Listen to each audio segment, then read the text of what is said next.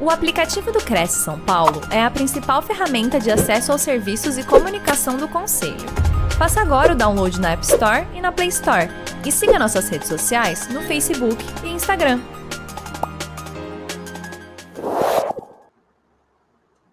Bom, boa noite, pessoal. Uh, como a Adriana falou, né, eu me chamo Isabelle Seta. Hoje eu vou falar um pouquinho para vocês o que vocês podem fazer para vencer a procrastinação e se tornarem mais produtivo com um viés um pouquinho da autossabotagem. E aí, para começar, eu quero deixar uma pergunta no ar, uma reflexão para você. Qual é o nível de satisfação em relação aos seus resultados hoje? A gente está no penúltimo dia do mês, dia 27 de fevereiro, amanhã a gente encerra mais um mês. Vocês estão satisfeitos? Todo mundo conseguiu uh, avançar com os resultados? Venderam bastante? Como é que foi isso? Uh, e aí eu queria também compartilhar uma pesquisa. Ela foi extraída do livro Milagre da Manhã, tá? O que, que eles fizeram? Eles acompanharam 100 pessoas durante um período de produtividade, quando elas começam a carreira até o momento em que elas se aposentam, que dá ali mais ou menos 40 anos, tá? Quando eles acompanharam esse grupo de pessoas, eles observaram a seguinte coisa.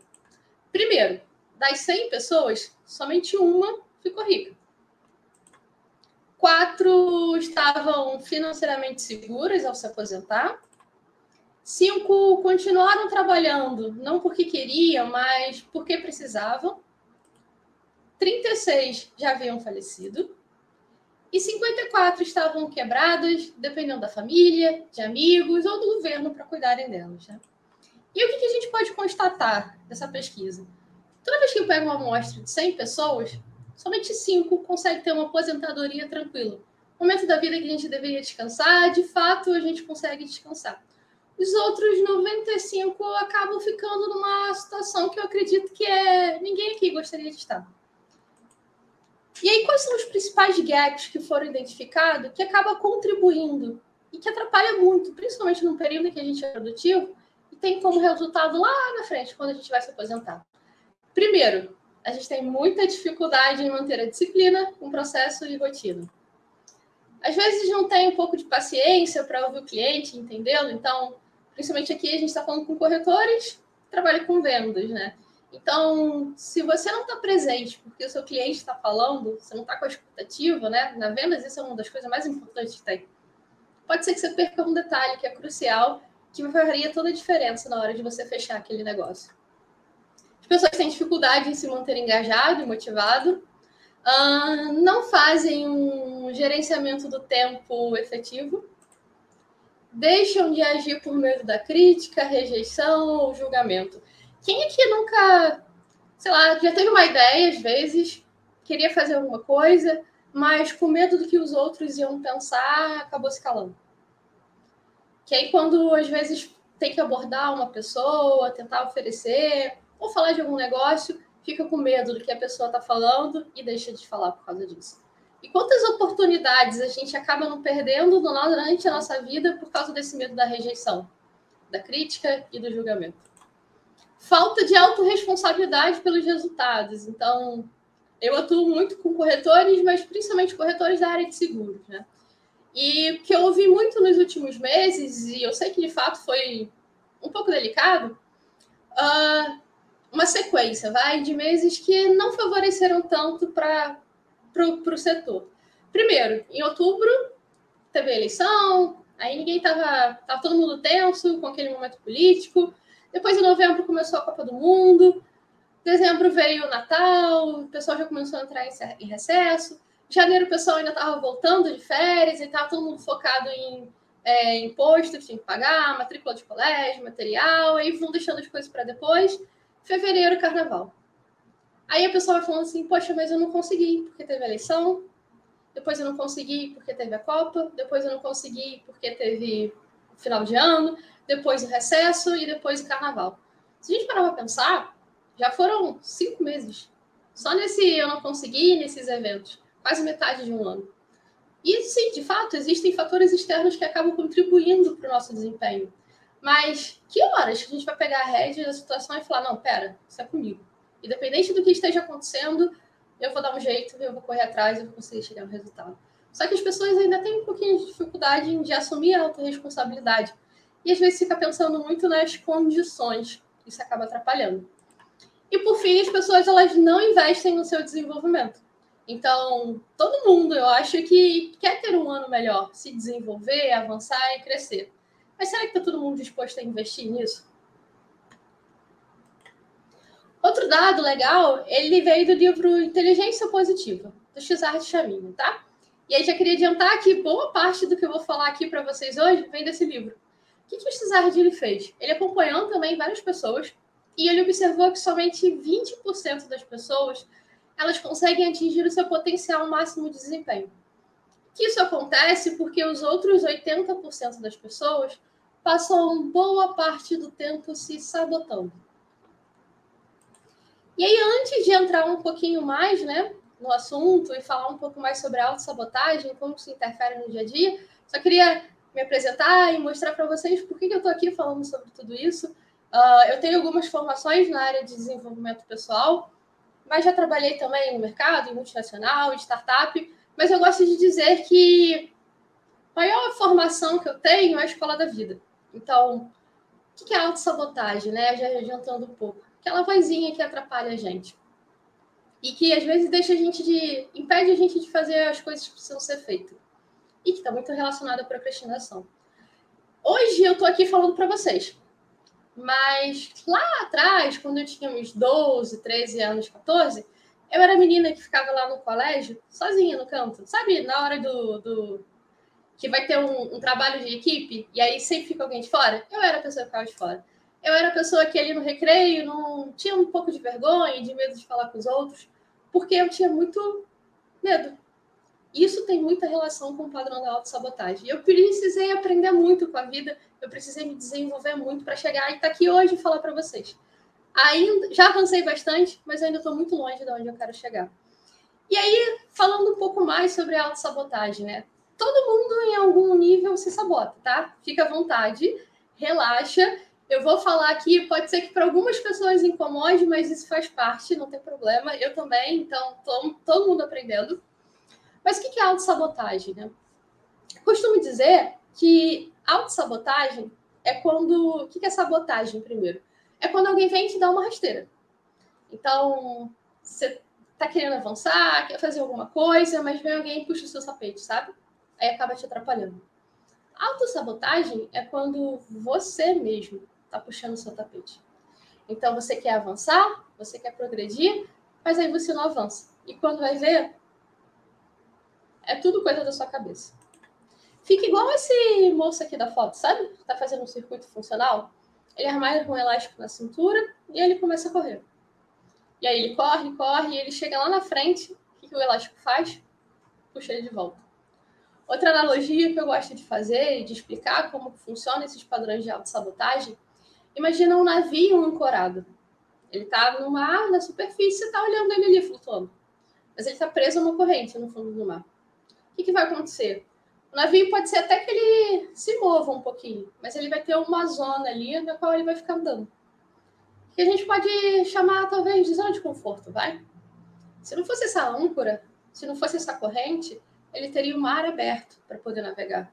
Só que ele está preso a isso, por isso ele não avança. A autossabotagem é mais ou menos isso. A gente poderia explorar muito mais do nosso potencial mas a nossa mente fica falando aqui, ó, você não vai conseguir, você não vai dar conta, isso aí não é para você, você não sabe fazer esse negócio. Aí você pensa, pensa, pensa, pensa, isso te puxa um pouco e aí você não avança. Pense que a nossa mente, ela é nossa melhor amiga e a nossa pior inimiga. E aí você sabe, não sabe, que fé e medo são as mesmas coisas?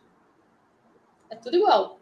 Porque imagina, você vai atender um cliente e vai apresentar um imóvel para ele. Se você está agindo com fé, na sua cabeça você vai estar tá mais, mais otimista. Então você vai pensar assim, opa, esse cliente ele vai, vai, vai fechar comigo. Então você vai lá animado, faz um bom atendimento, recebe bem o cara, aí consegue ter uma boa negociação.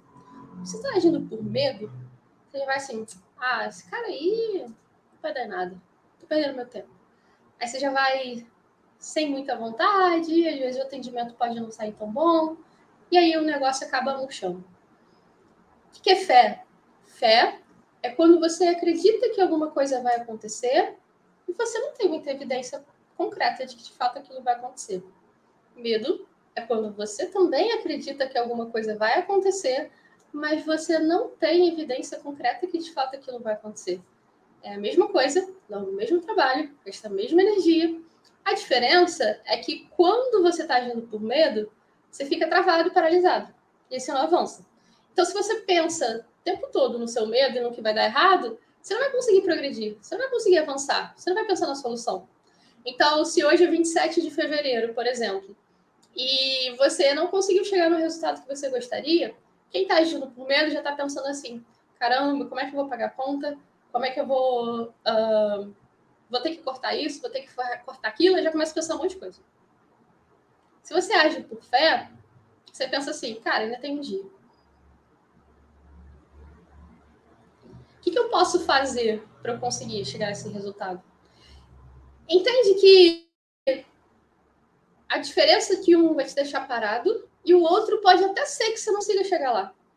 Mas só de você acreditar ou de você tentar, você vai chegar muito mais próximo do que você chegaria se tivesse com medo. Você tem agido mais por fé ou por medo? E aqui, ó, deixar bem claro, tem nenhuma relação mais no sentido da forma como você usa a mentalidade, tá? Zero falando algo sobre espiritualidade ou religião nesse sentido.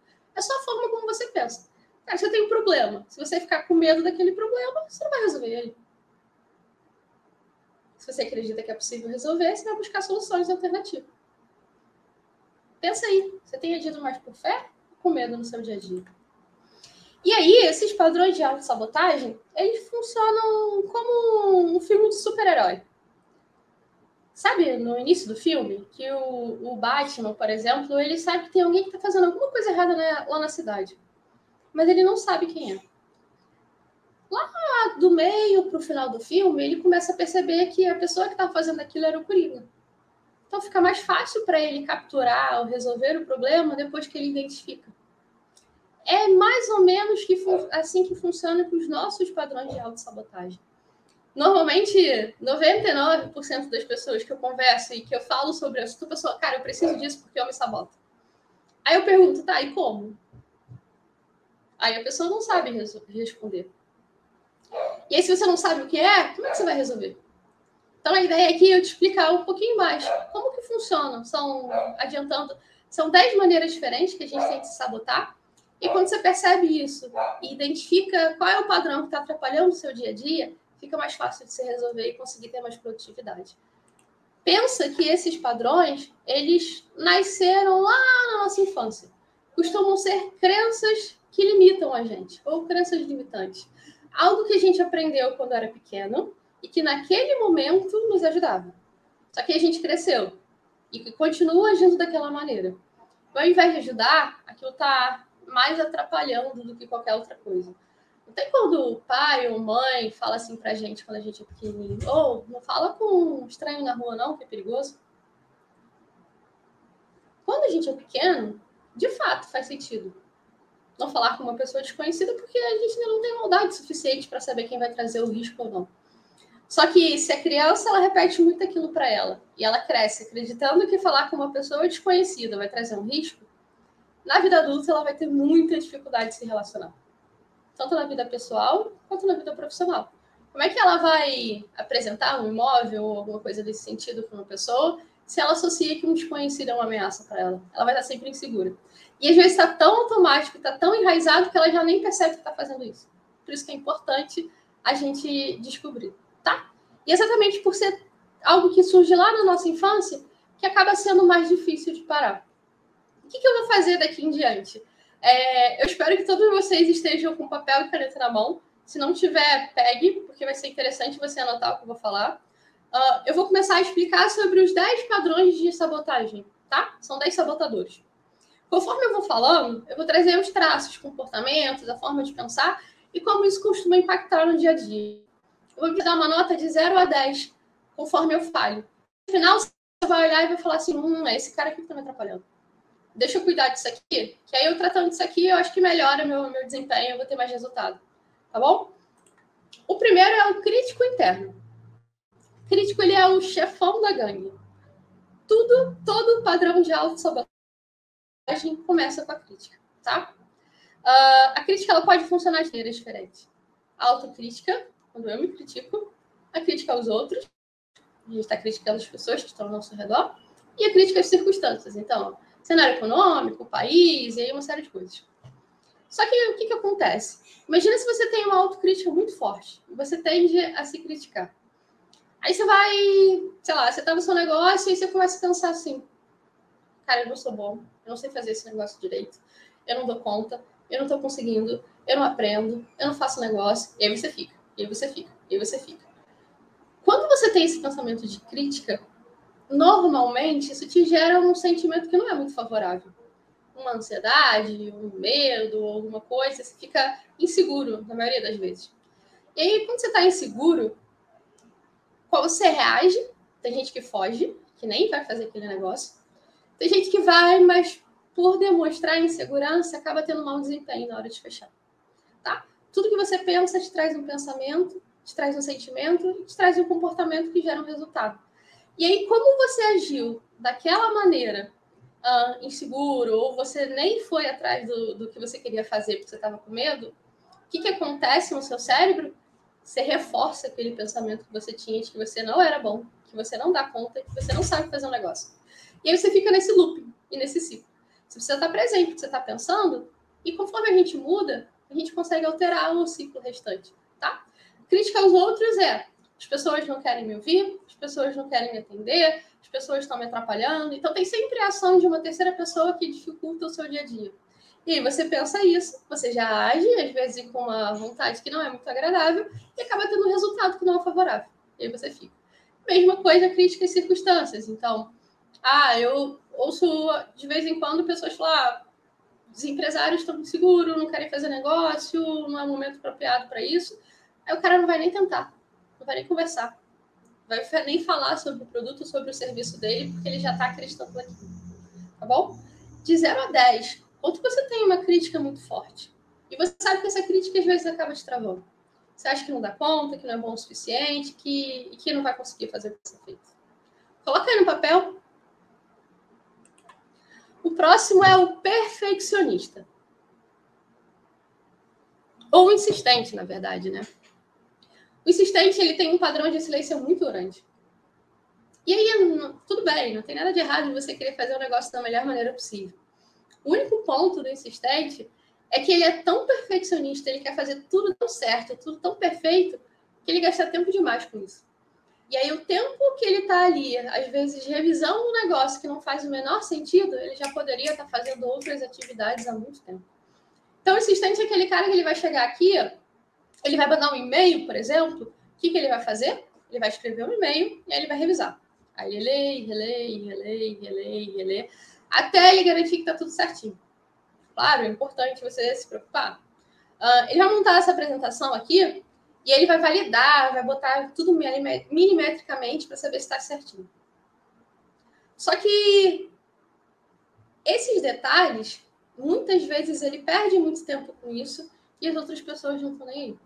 Ele já poderia ter avançado, ele já poderia estar seguindo, só que ele fica travado, porque ele, acha que nunca tá bom. E aí o que eu falo muito para o insistente é: feito é melhor do que perfeito. Ou não tem a, a, a lei de Pareto? 20% do esforço para 80% do resultado?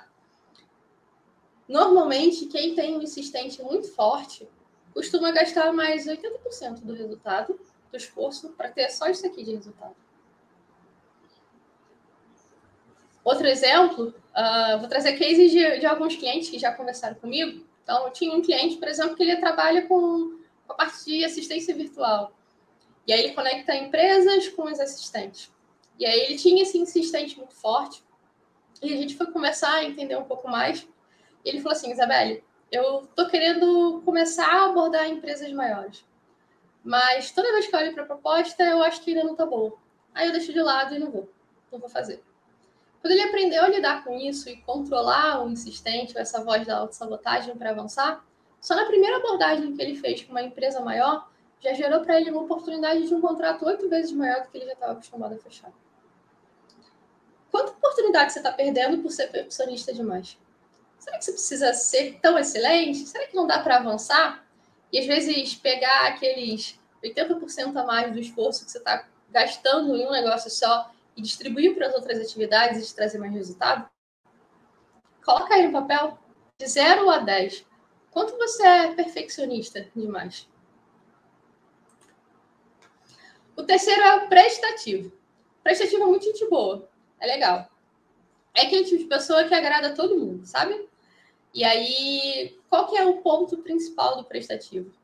Ele agrada todo mundo, ele faz tudo para todo mundo, só que ele esquece de agradar a pessoa mais importante de todos. Ele próprio. Aí sabe aquela pessoa que trabalha durante o dia, aí chega alguém, oh, me ajuda com isso? A pessoa ajuda, claro. Fulano, vamos lá não sei aonde, surgiu oportunidade, vamos ali, vamos lá. Aí a pessoa vai fazendo tudo. Aí o que que acontece? No final do dia, ou a pessoa ela está sobrecarregada, ou ela não conseguiu fazer as próprias atividades, porque ela tem dificuldade em dizer não. O prestativo ele acha que se ele disser não para as pessoas, as pessoas vão ficar chateadas com ele. E isso ele vai perder o elo, vai perder o laço, e ele não quer isso, porque ele tem uma vontade, ele tem uma necessidade muito grande de querer ser aceito pelos outros.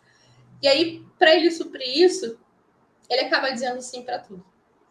Só que pense, é que nem a educação de um filho, sabe? Se você acostuma as pessoas, isso até cliente, tá? Se você acostuma as pessoas, toda hora que elas te pedem alguma coisa, você para para fazer, elas não vão nem se esforçar mais. Porque é muito cômodo saber que a pessoa pode me ligar. Se eu digo sim para tudo, é muito cômodo a pessoa ter um problema e me ligar na hora e falar: Isabelle, me ajuda com isso. Eu vou lá, paro e ajudo. Para que, que ela vai se esforçar? Para que, que ela vai querer se virar sozinha? Aí o prestativo acaba virando um monte de gente dependente dele. Aí começa a fazer as coisas e daqui a pouco ele está completamente enrolado. Dizer não pode ser que no início você até gere um atrito com a pessoa. Mas a longo prazo você conquista uma coisa que é muito mais importante: respeito. Vou trazer um, um case de uma cliente que eu atendi e que ela era corretora de imóveis. Ela falou assim para mim, Isabelle, uh, eu tenho muita dificuldade em conseguir conciliar a minha rotina. Eu não consigo ir na academia, eu não consigo cuidar das minhas atividades pessoais. Eu até organizo, mas chega na hora H eu me perco. Aí eu fui entender um pouco mais. Ela tinha um padrão de prestativo muito alto e uma das coisas que mais atrapalhava ela é que toda vez que surgia um lead ou alguém queria chamar, conhecer um imóvel, ela largava tudo. A pessoa não estava tá disponível agora, ela falava sempre sim. Então ela largava o que ela tinha que fazer, ela acabava bagunçando a agenda dela toda só para ir lá atender o cliente. E aí eu perguntei, cara, e você já alguma vez já sondou com seus clientes, tentou entender um pouco mais por que, que eles fecham, o que, que eles gostam de você? Ela falou, não, Isabel, eles adoram o fato de eu, de eu ser uma pessoa transparente, de eu tentar procurar o melhor para eles. E aí ela trouxe, eu falei, algum cliente já chegou para você e falou assim, cara, eu gostei muito de você porque na hora que eu te ligo, você vai lá e leva, me leva para ver o imóvel. Aí ela, não. Eu falei, então por que você tem tanto medo de falar com a pessoa que tem que marcar no outro dia? Claro, existem exceções. Então, é...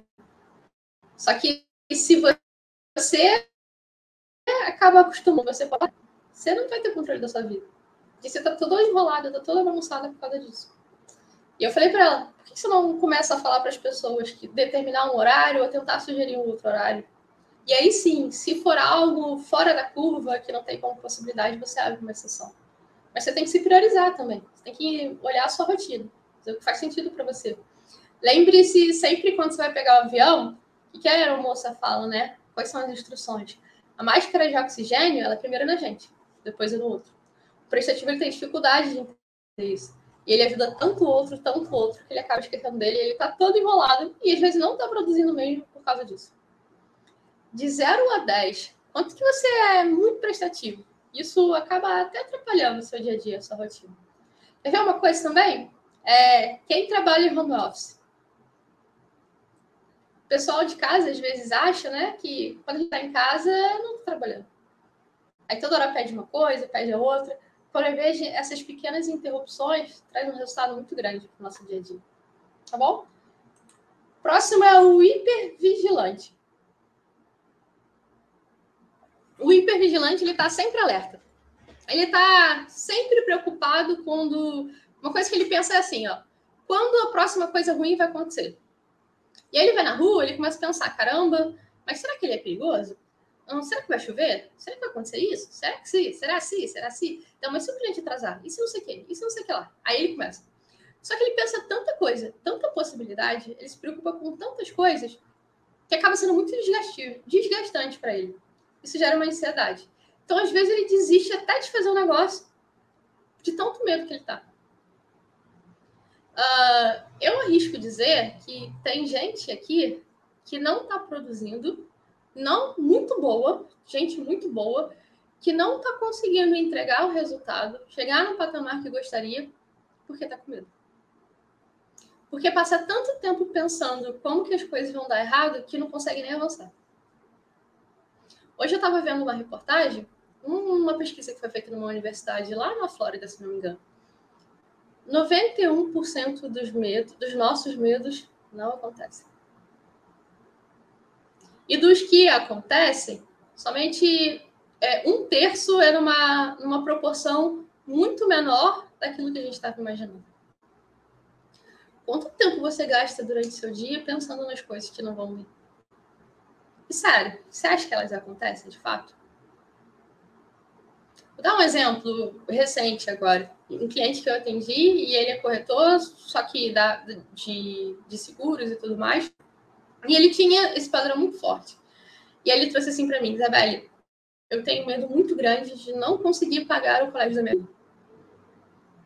Aí, é, uma das coisas que eu faço é sentar na frente da pessoa e trazer para dados. Contra dados e fatos não há argumento.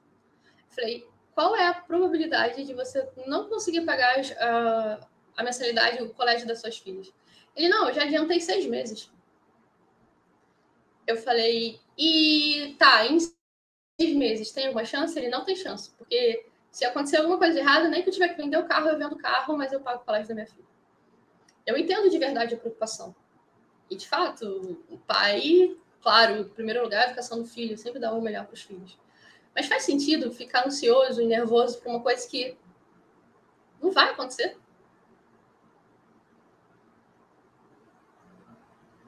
De 0 a 10, quanto que você pensa pensa aí, faz um, uma retrospectiva no seu dia. Qual tipo de pensamento que veio? Vem muita coisa de medo? Não, mas e se eu falar com aquilo com a pessoa? O que será que ela vai me dizer? Acho que ela não vai gostar de mim. Não, mas e se? Ih, eu vou me atrasar. Eu tinha outro um cliente que tinha medo de bater com o carro. Eu falei, quantas vezes você já bateu com o carro? Ele nunca. Eu falei, qual você acha que é a probabilidade de você conseguir bater com o carro? Ele, baixíssimo. Eu falei, então por que você tem tanto medo assim de bater com o carro? Por que você gasta tanto tempo pensando nesse negócio?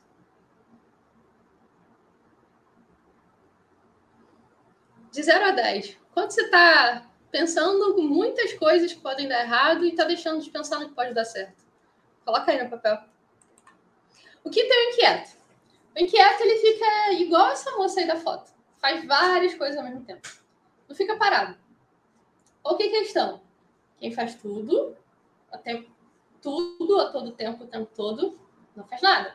Aí o inquieto é aquela pessoa que está aqui, está na live, está olhando, está prestando atenção, está falando com alguém, está mandando um e-mail, está adiantando assuntos, está pensando na reunião de amanhã, está pensando no almoço, está fazendo várias coisas ao mesmo tempo. Aí eu pergunto assim, cara, você está conseguindo prestar atenção no que eu estou falando? Ih, não consegui assimilar. Conseguiu terminar aí de responder o e-mail? Pô, interrompi no meio. E você consegue fazer a reunião de amanhã agora? E aí a mente não para. E aí a pessoa faz tudo. O nosso cérebro, ele precisa de um tempo para focar nas coisas. Então, tem gente que acha que é legal, que é produtivo fazer várias coisas ao mesmo tempo. Só que pensa assim, ó, eu tô aqui, tô focada em apresentar esse conteúdo para vocês. Tô olhando para a câmera e falando com vocês. Se alguém entra aqui e chama e começa a falar comigo, eu vou virar para lá e vou ter que me conectar. Isso tem um tempo. É como se fosse um interruptor, desliga e desliga do nosso foco e da nossa atenção. Cara, imagina quanto tempo você não perde no seu dia quando você faz esse tempo todo. E aí o grande desafio e a grande, o que eu sempre falo para os inquietos é sobre esse aparelhinho aqui, ó. Quem é que manda? É você que manda nele ou é ele que manda em você? Porque eu sei que a gente é cercado de informações e que o tempo todo chega várias notificações. Mas é ele que fica falando aqui, ó, ou, oh, olha para mim, chegou mensagem, você tem que responder agora. Ei, chegou e-mail, responde. Ei, atente isso aqui, manda essa mensagem. Notificação no Instagram, vem olhar. E aí tu fica. E aí tu fica refém desse negócio. Minha dica e sugestão, e que eu peço encarecidamente para todo mundo aqui: tirem as notificações do celular. Comece a determinar você o horário que você vai olhar para esse negócio. Então, se você. Ah, mas eu tenho medo de. Ou eu tenho receio de surgir alguma coisa importante e eu não conseguir responder a tempo. É só uma questão de alinhamento. Então, você alinha com as pessoas envolvidas, família, eh, pessoas do trabalho, clientes, seja lá o que for, e fala assim: ó, normalmente eu demoro um pouco mais para responder. Se for urgente de verdade, me liga. Aí você separa. Ah, para você é importante olhar constantemente o celular? Tá, nem que seja um intervalo de 30 minutos. Uma hora. Vai acontecer alguma coisa extraordinária nesse uma hora, nessa uma hora de live que a gente está aqui? Que você não consegue olhar para o celular? Experimenta fazer isso. Você vai fazer tudo com mais qualidade. Então, a hora que você estiver conversando com o cliente, se você não estiver falando com o celular, você vai conseguir estar 100% presente nele. A hora que você estiver sentado, montando um relatório, uma proposta, não sei, algo nesse sentido, você vai conseguir estar 100% presente nisso. E na hora que você pegar o celular para responder as suas mensagens, você também vai conseguir estar 100% presente. Isso vai fazer com muito mais qualidade. E o nosso cérebro, a gente pega ritmo. Sabe que nem é, jogador ou, ou algum atleta precisa pegar ritmo de jogo? Quando você vai fazer alguma atividade, tem que concentrar em blocos. Porque quando você começa a fazer uma coisa e você repete aquilo constantemente, uh, na primeira sai meio engasgado, mas lá para o meio para o final você já está fazendo um ritmo muito mais acelerado, com muito mais concentrado com muito mais qualidade. Agora, se você quebra isso o tempo todo, seu fica mais lento. Entende? Concentra. De manhã eu vou fazer isso, à tarde eu vou fazer aquilo, vou separar na agenda esse meu horário para poder fazer as visitas. Não sei. Mas você vê que vai fluir muito mais, muito melhor. De 0 a 10, quando você é inquieto demais, isso acaba atrapalhando seu dia a dia. Você não para, não para nem um minuto para descansar. Fica fazendo várias coisas. Coloca aí no papel. O sexto é o controlador. O controlador, ele tem uma questão, tá? Ele não suporta a ideia de que ele possa ser controlado por alguém. Ele fala assim, cara, eu não quero que ninguém me controle. E aí, para ele não ser controlado por ninguém, o que ele faz? Ele acaba controlando as pessoas. Uh, tem dificuldade em confiar nos outros.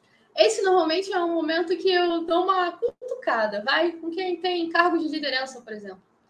Comum, por exemplo, ser de um líder falando assim: meu time não está produzindo, não está entregando, as pessoas não são proativas, não fazem nada direito. Aí você vai entender mais a fundo, o cara é extremamente controlador. Então, ele até passa alguma coisa para alguém, até delega, mas ele fica ali em cima. Não, tem que ser desse jeito. Ou, não, faz desse jeito. Faz assim. Não, não tá sendo muito legal. E aí, isso você vai podando a pessoa. E o que ele precisa entender é, se eu tô, hoje eu tô, eu tô no Rio de Janeiro, a maior parte das pessoas acredita que estão em São Paulo. Se eu quiser ir para São Paulo, eu tenho algumas formas de ir. Posso ir de ônibus, eu posso ir de carro, posso ir de avião, posso ir a pé, correndo, sei lá, bicicleta. Todas elas vão me levar para o meu lugar, só que de maneira diferente. Às vezes, você está perdendo a oportunidade de alguém fazer alguma coisa, de conhecer algo de uma maneira melhor, porque você controla muito. E você não, não, não se dá nem a, nem a oportunidade de conhecer aquele negócio. Então, eu já ouvi, por exemplo, casal, e aí a esposa tá conversando, tá fazendo comigo, meu barulho não ajuda em casa, não faz nada, que não sei o quê. Aí vai entender mais a fundo. Aí ele começa a lavar a louça. Ah, não, mas isso aí não é assim. Aí faz o quê? Aí vai no mercado. Não, você não fez a compra certa. Aí vai, aí vai, aí vai. Aí tudo é do jeito dela, tudo tem que ser do jeito dele nunca tá bom, nunca tá certo. Aí quando vai ver a pessoa tá sobrecarregada. Porque ela controla demais a vida dos outros. Ou ela controla demais a ação dos outros. E o tempo que ela tá gastando ali, controlando o que os outros estão fazendo, ela já poderia, ó, tá focando em outras atividades muito mais importantes. e que iam trazer muito mais resultado. Ou estaria menos sobrecarregado. De 0 a 10, quanto você é muito controlador? E às vezes você está fazendo um negócio que deveria estar tá focado, e aí você está vendo que alguém está fazendo uma outra coisa, tu quer ir lá se meter. Quer ir lá controlar. Que tem que ser do seu jeito. Pensa que cada um tem um tempo de amadurecimento. Você faz um negócio já há muito tempo, então você já aprendeu do seu jeito. Deixa outra pessoa aprender também. É só alinhar. De novo, é só alinhar. Fala assim: olha, eu espero que seja entregue. O resultado tem que ser esse. O tempo esperado, X. O como, deixa a pessoa pensar, produzir.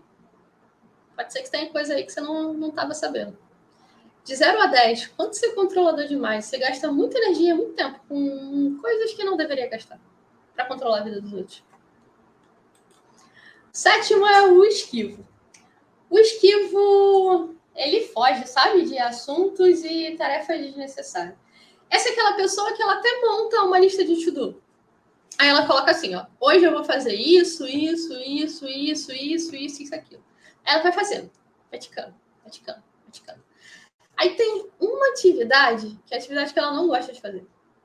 É quando chega nessa hora que acontece, putz, lembrei que eu tenho que ir no mercado. Lembrei que eu tenho que fazer, que eu tenho que ligar para fulano, lembrei que eu tenho que mandar um e-mail, lembrei que eu tenho que fazer não sei o quê, tenho que fazer não sei o que lá. Aí ela faz tudo, menos aquele negócio. E a mesma coisa funciona para conversas. Então, uh, tem alguma coisa ali que não tá legal. Ele não fala. Aí se esquiva. Aí ele deixa. Aí, por exemplo, o cliente, vou tentar trazer para o dia a dia, um cliente que estava tentando entrar no financiamento de um imóvel, alguma coisa nesse sentido. Aí a pessoa, a ficha do, do cara está sendo aprovada. Aí você não sabe como falar. Aí você evita de falar com a pessoa. Pensa que tudo que você evita fica em paz, fica tranquilo, tá? Mas tudo que você evita é igual um boleto bancário. Se você tem um boleto que vence hoje, tá tudo bem, não tem problema nenhum você não pagar hoje. Só que uma hora você vai pagar. E quando você for pagar, provavelmente você vai pagar com juros e correção monetária. E essa é a grande dor do esquivo. Porque ele vai deixando para depois, para depois, para depois. Aí quando ele vai fazer, o que acontece? O negócio virou uma bola de neve. Então, o incômodo que era um negocinho desse tamanho, porque ele não falou, ficou um problema desse tamanho.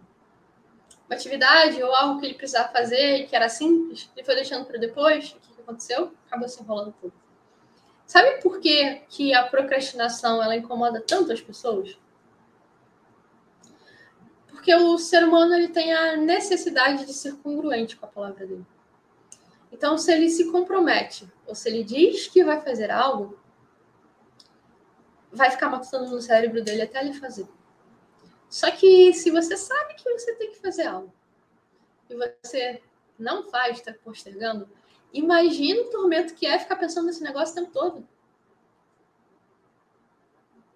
Porque em paz você não vai ficar, vai ficar batendo aqui, ó. Tem que fazer, tem que fazer, tem que fazer, tem que fazer, tem que fazer. Então faz logo esse negócio. Resolve logo isso, se livra logo disso. Uma dica para quem tem um esquivo muito forte é coloque, comece sempre pelo mais difícil. Separe lá sua, sua, sua lista de atividade diária, aquela que é mais chata para você, que é mais desagradável, bota ela no início do seu dia. Olha que legal vai ser se você começar o dia fazendo atividade mais chata. Depois você vai ter o dia inteiro só para fazer coisas que você gosta. Vai ser muito mais leve. Normalmente, pessoas com esquivo alto chegam aqui super ansiosas falando comigo. Aí vai entender por quê. Porque não está falando com as pessoas que deve ser dito. Não está tá evitando de tomar uma decisão. Está evitando um monte de coisa. Aí a pessoa não para de pensar naquilo. Claro, não resolveu. Resolve. Vai lá e faz. Como primeira atividade do seu dia. Não tem como fugir. Normalmente, tem, tem gente que tem esquiva muito forte pensa assim: ah, se eu deixar esse problema de lado, ele vai resolver sozinho. Não vai. De 0 a 10, quanto você tem se esquivado? Coloca aí no papel. O oitavo é o hiperrealizador. O hiperrealizador, ele é workaholic. Normalmente são pessoas altamente competitivas, sabe? Então, tudo que elas pegam para fazer, elas pegam para dar o um máximo. E elas normalmente são boas, estão ali competindo bem. Qual que é só o ponto de atenção do hiperrealizador? É que ele trabalha tanto, ele se exige demais, ele busca tanto, que às vezes ele esquece de descansar. E aí a pessoa que está ali assistindo Netflix está assim, você deveria estar tá adiantando o negócio do trabalho. Tá perdendo tempo com isso. Fica na cabeça. Você não pode descansar. Sério que você está descansando e não está trabalhando? Aí a pessoa vai sentir culpado. Chega o ponto que o hiperrealizador ele trabalha tanto, tanto, tanto, tanto, que ele deixa de ser produtivo justamente porque ele trabalha demais. Pense que estar ocupado é diferente de produzir. Só que o hiperrealizador não descansa. Não descansa, não descansa. E aí, você sabe qual é a sua maior, a sua principal e mais importante ferramenta de trabalho? Seu corpo. Se você não descansa, seu corpo é uma máquina, seu cérebro é uma máquina. Se você não descansa, uma hora ele vai descansar, viu? Hiperrealizadores têm duas grandes dificuldades: celebrar a conquista. Então, ele está sempre buscando o próximo resultado. Cara, tive um mês excelente, muito bom. Só que ele já quer que o mês que vem seja melhor. Então ele já tá entrando no mês pilhado para quando o outro mês terminar. Eu falei, tá, mas e aí? Você não vai comemorar que esse mês foi bom para você? Você vai esperar sempre o próximo? É sabe o que acontece? O próximo nunca chega. E aí nunca tá satisfeito. E aí a vida passa e quando que você aproveitou? Outra dificuldade é de se colocar na agenda. Você separa na agenda o horário para você se cuidar? para você fazer as coisas por você, pra você ir na academia, para você se alimentar, seja lá o que for, para ir no salão, barbearia, ou não, é só o trabalho. Às vezes, tudo que você precisa fazer para produzir e para ter melhores resultados é sabe o quê? Descansar. Vou dar um exemplo que aconteceu comigo, tá? Trabalhava numa empresa e eu lembro que eu estava até umas 9, 10 horas da noite e eu tinha que montar um relatório. E aí eu tinha que produzir aquele relatório só que eu estava mexendo no Excel. E tinha uma fórmula que não estava encaixando de jeito nenhum. Estava dando erro. E eu já tinha, tava ali umas duas horas, mais ou menos, para tentar resolver aquele negócio. E eu fiquei, eu fiquei, fiquei matutando. Aí teve uma hora que eu falei assim, cara, chega, não dá, vou embora. Eu fui embora para casa, voltei. Primeiro dia, abri aquela planilha e em cinco minutos eu resolvi aquela questão. Às vezes, o negócio aí que você precisa resolver, você não sabe o que fazer, só precisa descansar para conseguir fazer o negócio dar certo. Só que você não se deixa descansar. Porque a vozinha fica aqui. Você tem que trabalhar, tem que trabalhar, tem que trabalhar, tem que trabalhar. Só que você não está produzindo, você está só se ocupando. De 0 a 10, quanto que você é workaholic demais? E já sabe que isso já está atrapalhando um pouquinho. Coloca aí no papel. O nono é a vítima. A vítima, coitada, tudo dá errado para ela. Tudo. Tudo. Ela vai na rua, pneu fura, chove, ela se molha, não sei o quê. Ela entra num negócio, o negócio não dá certo, vai falar com o cliente, não, não funciona bem. Só que qual que é a questão da vítima? Ela já acredita tanto, tanto, tanto, tanto que o negócio não vai dar certo, que de forma inconsciente ela mesma já age para o negócio não dar certo. E aí é que nem, sabe, time de futebol quando entra em campo? Já viu algum time ou alguém for que vai participar de uma competição ou alguma coisa assim, entrar na competição achando que vai perder e ganhar? Difícil, né? Muito. E é isso que acontece com a vítima. Vou trazer um outro case da minha vida também. Trabalhava numa empresa, na mesma empresa da anterior, e eu tinha basicamente duas funções. Uma, eu precisava vender, ligar para as pessoas e vender, e a outra era uma eu cuidava da parte do back-office, né? Digamos assim. Então, tinha que fazer relatórios, auditoria, qualidade, uma série de coisas. Fazer essas duas, duas funções, tá? E as pessoas que trabalhavam comigo, meu time e tudo mais, uh, existia uma discussão muito forte de que a nossa meta era injusta comparada ao restante da operação, as outras pessoas que vendiam. Pelo tempo que a gente tinha disponível para poder vender, para poder fazer as coisas. Sabe o que acontecia? A maior parte das pessoas não conseguiam bater a meta todos os meses todos os meses era a mesma dificuldade e não batia. Eu bati. Eu fiquei um ano nessa área e por 12 meses consecutivos eu consegui bater a meta. Porque eu era boa vendedora? Nunca fui e não sou. Tinha só uma coisa de diferente. Eu tinha acabado de comprar um apartamento e o salário que eu ganhava, digamos assim, não era nem suficiente para dar conta de todas aquelas, aquelas coisas que tem que pagar. Taxa de obra, entrada, documentação, uma série de coisas. E na minha cabeça, o que eu vi era aquela meta que eu tinha todos os meses era uma oportunidade de eu conseguir quitar tudo que eu tinha que quitar. Então eu estava muito preocupada se era injusto ou não, se era certo ou não. Eu vi ali que eu tinha, cara, é o jeito que eu tenho de pagar esse negócio. E aí eu ia, e eu ia, e eu ia, até eu conseguir. Qual que é o seu motivo? Para quê? Para que, por exemplo, você está aqui quase 9 horas da noite me ouvindo falar sobre autossabotagem? Para que, que você quer se desenvolver? Para que, que você quer crescer? Porque quem não tem um motivo acaba ficando muito mais difícil. Eu trabalho, como eu já falei, né, muito com corretores de seguros e eu já tive a oportunidade de atender pessoas que estão lá em cima, entre os melhores do Brasil, e também já tive a oportunidade de atender pessoas que não estão performando. Os medos são os mesmos, as dificuldades são as mesmas, as, as questões são iguais. Tem uma coisa que difere essas pessoas, de quem está em cima de quem está embaixo. O motivo. Qual é o seu para quê? Qual é o seu porquê? Para que, que você sai na rua todo dia? Para mostrar imóvel para as pessoas? Para que, que você está disposto a levar não? Para quê? Se você não tem isso muito forte, fica difícil mesmo. Pense aí qual é o seu para quê. E de 0 a 10, quando você tem se comportado como uma vítima? Pense que vítimas vivem de condições.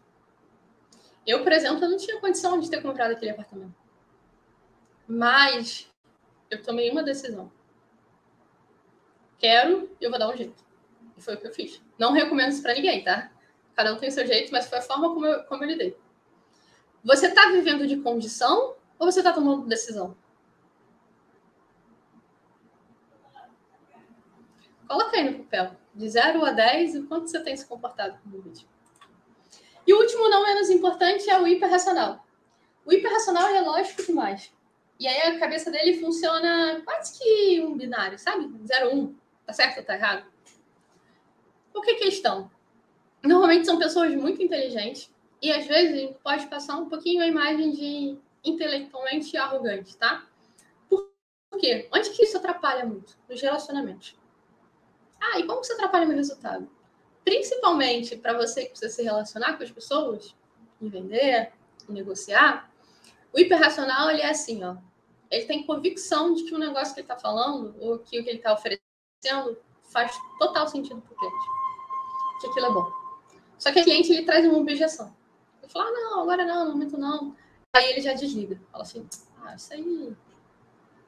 Ele que não quer saber, ele não quer ver a oportunidade, o problema é dele e a pessoa desliga. Vendas é emocional. Se você age racionalmente o tempo todo, você perde muita oportunidade de se conectar e de você entender o porquê das pessoas.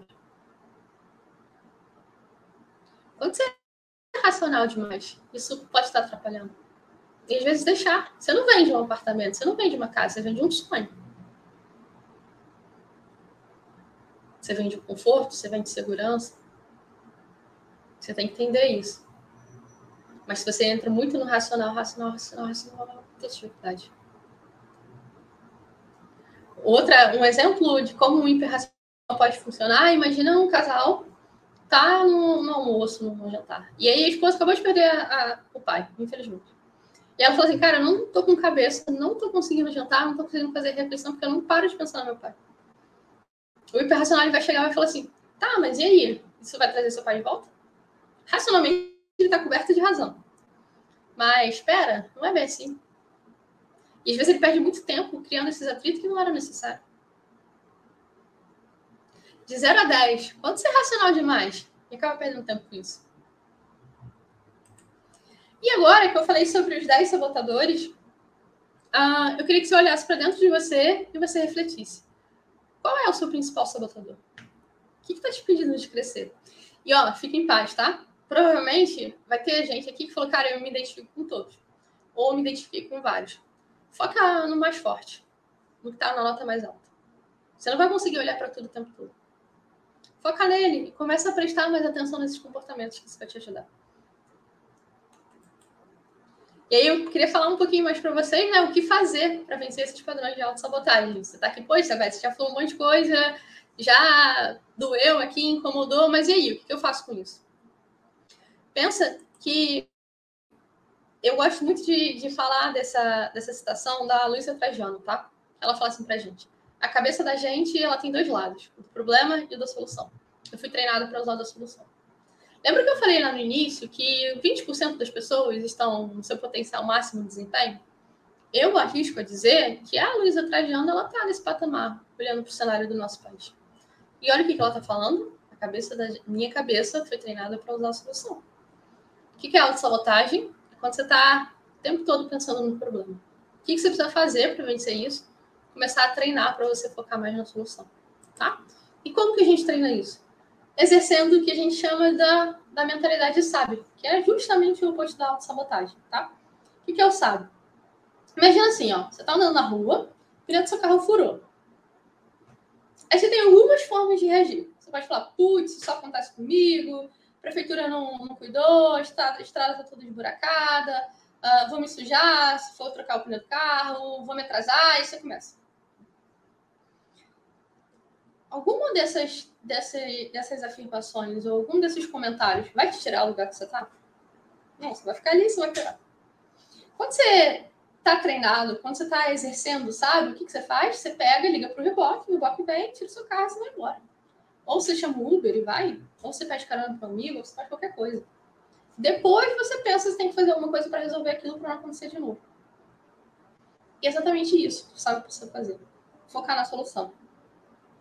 Existem três perguntas que você pode fazer constantemente que vai te ajudar a treinar o lado sábio. Vou falar agora para vocês, peço que anote, eu acho que é importante. Então, Pensa assim, ó. Virou um mês. 27 de fevereiro, 28 de fevereiro, não foi um mês bom. Ao invés de você se lamentar e você reclamar, ou você ficar para baixo por causa disso, faça a seguinte pergunta: O que eu aprendo com isso? Se seu mês não foi bom, se as coisas não aconteceram como você tá, como você gostaria, qual é o aprendizado que você tem? Você já começa a mudar a forma de pensar. Você para de olhar para o problema e começa a pensar: opa, o que eu tenho de oportunidade aqui? Segunda pergunta que você vai fazer para você mesmo: o que eu posso fazer de diferente? Então, se o meu mês não foi bom, eu não consegui chegar no resultado que eu queria, eu já começo a pensar nos aprendizados, isso é bom, isso não é? O que, que falta fazer? Pensa que não existe fracasso. Não pense em fracasso. Pensa assim, ó, existe resultado. Se hoje você está tendo um resultado que não é o resultado que você não gosta, você precisa fazer é diferente. Só. Só que muitas vezes você vai ter que testar até você conseguir chegar no, na forma de fazer que vai trazer o resultado desejado. Ter paciência. Por isso você precisa se questionar o que eu ainda não fiz. O que, que eu aprendo.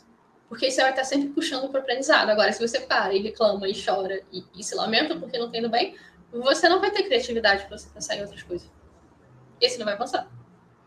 E a terceira coisa que você deve fazer, se perguntar, é quais são os três motivos pelos, pelos quais eu posso agradecer dessa situação? Já existem diversos estudos que falam o poder da gratidão. Quanto é importante você ser grato pelo que você tem. Imagina, quem não é grato pelo que tem hoje, como que vai ganhar alguma coisa lá na frente? Então, cara, não foi bom, não, o resultado não saiu como eu queria, mas pelo menos eu agradeço que eu consegui fazer isso, isso, isso, isso, isso aqui. Você muda completamente seu estado. E você já entra para um mês completamente mais uh, motivado, digamos assim, direcionado. Se você está no estado que é favorável, a chance de você ter resultados melhores é muito maior. Outra forma uh, de, de você treinar o sábio, pensa assim, ó, ah, Isabelle, isso parece bobo ou não é tão simples assim, Pensa que você já está há um tempo. Nossas crenças, ou a forma como a gente pensa, acontece por duas maneiras, ou por forte impacto emocional ou por repetição. E é tipo lei da ação e reação, sabe? Para você frear uma coisa, você precisa fazer a mesma força na direção contrária. Então, se você está num loop de se sabotar, você identificou ali que tem sabotadores que estão gritando na sua cabeça, o que você precisa fazer para parar isso? Treinar o seu sábio na outra direção para que isso pare. Só que você já está há muito tempo fazendo dessa forma. Agora vai dar trabalho mesmo fazer do, do lado. Mas quanto mais você treina, melhor você vai ficar. Tá? E aí, outra coisa que eu queria fazer é pense que todos esses, essa, esses padrões de autossabotagem funcionam como uma vozinha na sua cabeça. Como se fosse alguém ali falando com você. E eu te pergunto, cá entre nós, você falaria com alguém da mesma maneira que você fala com você mesmo? Você deixaria alguém falar com você dessa forma? Então por que você fica assim o tempo todo? Uma das formas que você tem de reduzir é associar uma terceira pessoa mesmo. Então pensa assim, ó, quando você estiver pronto para fazer uma atividade e ver, ah, isso pode ficar para depois, pense que é um, um, um, tipo um diabinho mesmo, sabe? Um, um personagem, ou um chefe, ou alguém que você não gosta, que tá ali na sua cabeça, que tá, te atazanando para você não fazer aquele negócio. Ele finge que é seu amigo, mas na verdade ele não é. Que ele vai te trazer só prejuízo lá na frente. E manda ele embora, manda ele calar a boca. Você tá. Vai fazer. tá com medo? Tá começando a pensar, cara, eu não sou bom, não vou dar conta. Você vai deixar alguém falar assim com você? Que você não é bom? Cala a boca. Deixa em paz. E segue. Existe um motivo para isso. Se associa uma pessoa, fica mais fácil de você cortar. E se você não deixa o pensamento de trazer o sentimento, lembra que eu expliquei lá no início? Você não vai agir daquela maneira. Isso começa a estar mais presente. Não sei se alguém aqui já assistiu o filme Luca da Disney. É mais ou menos como o Luca faz. O personagem ele tem medo de andar de bicicleta, numa motinha, alguma coisa nesse sentido. E aí, toda vez que ele sobe para andar, ele começa a tremer. Fala, não vou conseguir, eu não vou conseguir. Aí chega um, amigo dele e fala assim: Cara, tem um Bruno aí dentro de você que te impede de andar. Fala, silêncio, Bruno. Aí ele fala, silêncio, Bruno. Manda calar e ele consegue andar. Qual é o Bruno que está aí dentro de você, que está falando um monte de coisa errada, para você não avançar? Cala a boca dele. E aí, resumindo, em três passos, o que, você pode fazer para vencer a procrastinação e ser mais produtivo? Primeiro e mais importante, isso eu coloco para tudo na vida, tá? Ter um objetivo bem claro e definido. Saber o seu porquê, saber o seu para quê. Porque senão, faz assim, ó, um teste. Pega agora o seu aplicativo, o seu celular, abre o Uber. Ele vai te perguntar assim, ó, para onde nós vamos? Eu duvido você conseguir pedir um carro chegar um motorista até a porta de onde você está, sem você colocar um endereço. E por que, que você acha que na sua vida, se você não coloca o endereço, você vai chegar no lugar? Para onde você quer ir? Aí você fica com a sensação de que está andando em círculo, sabe? Que não está avançando para o lugar. Para onde você quer ir? Objetivo bem claro e definido, primeiro passo. E ó, não precisa ser nada mirabolante, tá? Pode ser comprar um apartamento. Isso depende de cada um. Pode ser no final do mês você conseguir, sei lá, tirar uns dias para descansar. Pode ser um almoço, pode ser um jantar. Mas tem motivo. Isso vai te ajudar. Segundo é identificar o padrão de autossabotagem. Então, você já sei onde eu quero chegar. Qual que é o meu sabotador? O que está acontecendo ali no meu dia a dia? De que está vindo de pensamento que está trabalhando, atrapalhando? que eu não estou conseguindo chegar lá por causa disso. Aí você já fica presente. Identifico, é, sei para onde que eu quero ir, identifico o que está me atrapalhando. E o terceiro passo é fortalecer o sábio. Então, pera, eu não vou mais pensar dessa forma. Deixa eu me questionar o que, que eu aprendo, o que eu posso fazer de diferente e agradecer por isso. Tenta por um mês seguir dessa maneira. Por mais que você não acredite em mim. Ou acho que não faz sentido. Mas só experimenta, faz um teste. Um mês ajuda assim. Depois você me conta como é que vai ser de resultado. E aqui, para finalizar, os impactos que desenvolver inteligência positiva ele pode trazer na nossa vida. Primeiro, as equipes elas tendem a ter uma performance 31% maior. Os vendedores têm um aumento de vendas em 37%. A expectativa de vida aumenta em 10 anos. As pessoas elas se tornam três vezes mais criativas e também se tornam mais felizes. Então, busquem desenvolver cada vez mais essa questão da inteligência positiva. Você vai ver que você vai procrastinar muito menos, você vai ser muito mais produtivo por causa disso. E aí eu queria deixar uma muito obrigada a vocês uh, por estar aqui essa noite, por falar. Eu deixei, é, não sei se o pessoal colocou, mas uma pesquisa de satisfação. Então, se vocês puderem responder, para mim é muito importante para melhorar nas próximas, nas próximas palestras, nos próximos eventos. Gostaria muito de ouvir o feedback de vocês. É isso. Eu fico aberto agora para dúvidas, para sugestões, comentários. Olá! Nossa, foi muito bom. Eu mesmo aproveitei bastante, viu? Porque nunca. É, assim, a minha pergunta é o seguinte: quem nunca procrastinou pelo menos uma vez na vida, né, Isabelle? Todo mundo, né? Todo mundo, né? Sim, sim, não tem como, todo mundo procrastina. A gente precisa saber lidar com isso, né? É aquela dieta que só começa na segunda, né? Vou começar a academia em janeiro, né? E por aí vai, né? É isso, aham. Uhum. Bom, é, tem o pessoal aqui na sala, o Paulo César Perrotti, ele falou no início da palestra que ele estava ansioso né, para o início da live. Boa noite, Paulo. A Mônica Machado dando boa noite. A Ney Pereira, procrastinação é decidir ir, querer ir, ter de ir, mas ficar se enrolando nas despedidas. Pior é achar que são os outros que não os deixam ir. As moteles de Pleon. Essa aqui foi mais filosófica, né? fundo, né? É. foi fundo. Legal. Ela ainda diz que é excelente conteúdo, agradece o Cresce, né, por, por entregar, né, essas palestras e tal. Ela é lá do Rio Grande do Sul, Ney. Legal. É, ele ou ela, né? Desculpe se eu não, não, me expressei bem aqui, né? Se é senhor ou senhora Ney. É eu sou corretora, sou essa pessoa hiperrealizadora. Olha aí, que, que bom que as pessoas estão se identificando, né? Isso é o autoconhecimento, né? Esse eu, eu acho que é o mais importante, né? Quando a gente quer mudar alguma coisa que não está bem na gente, né? Primeiro passo é identificar, né? Exatamente.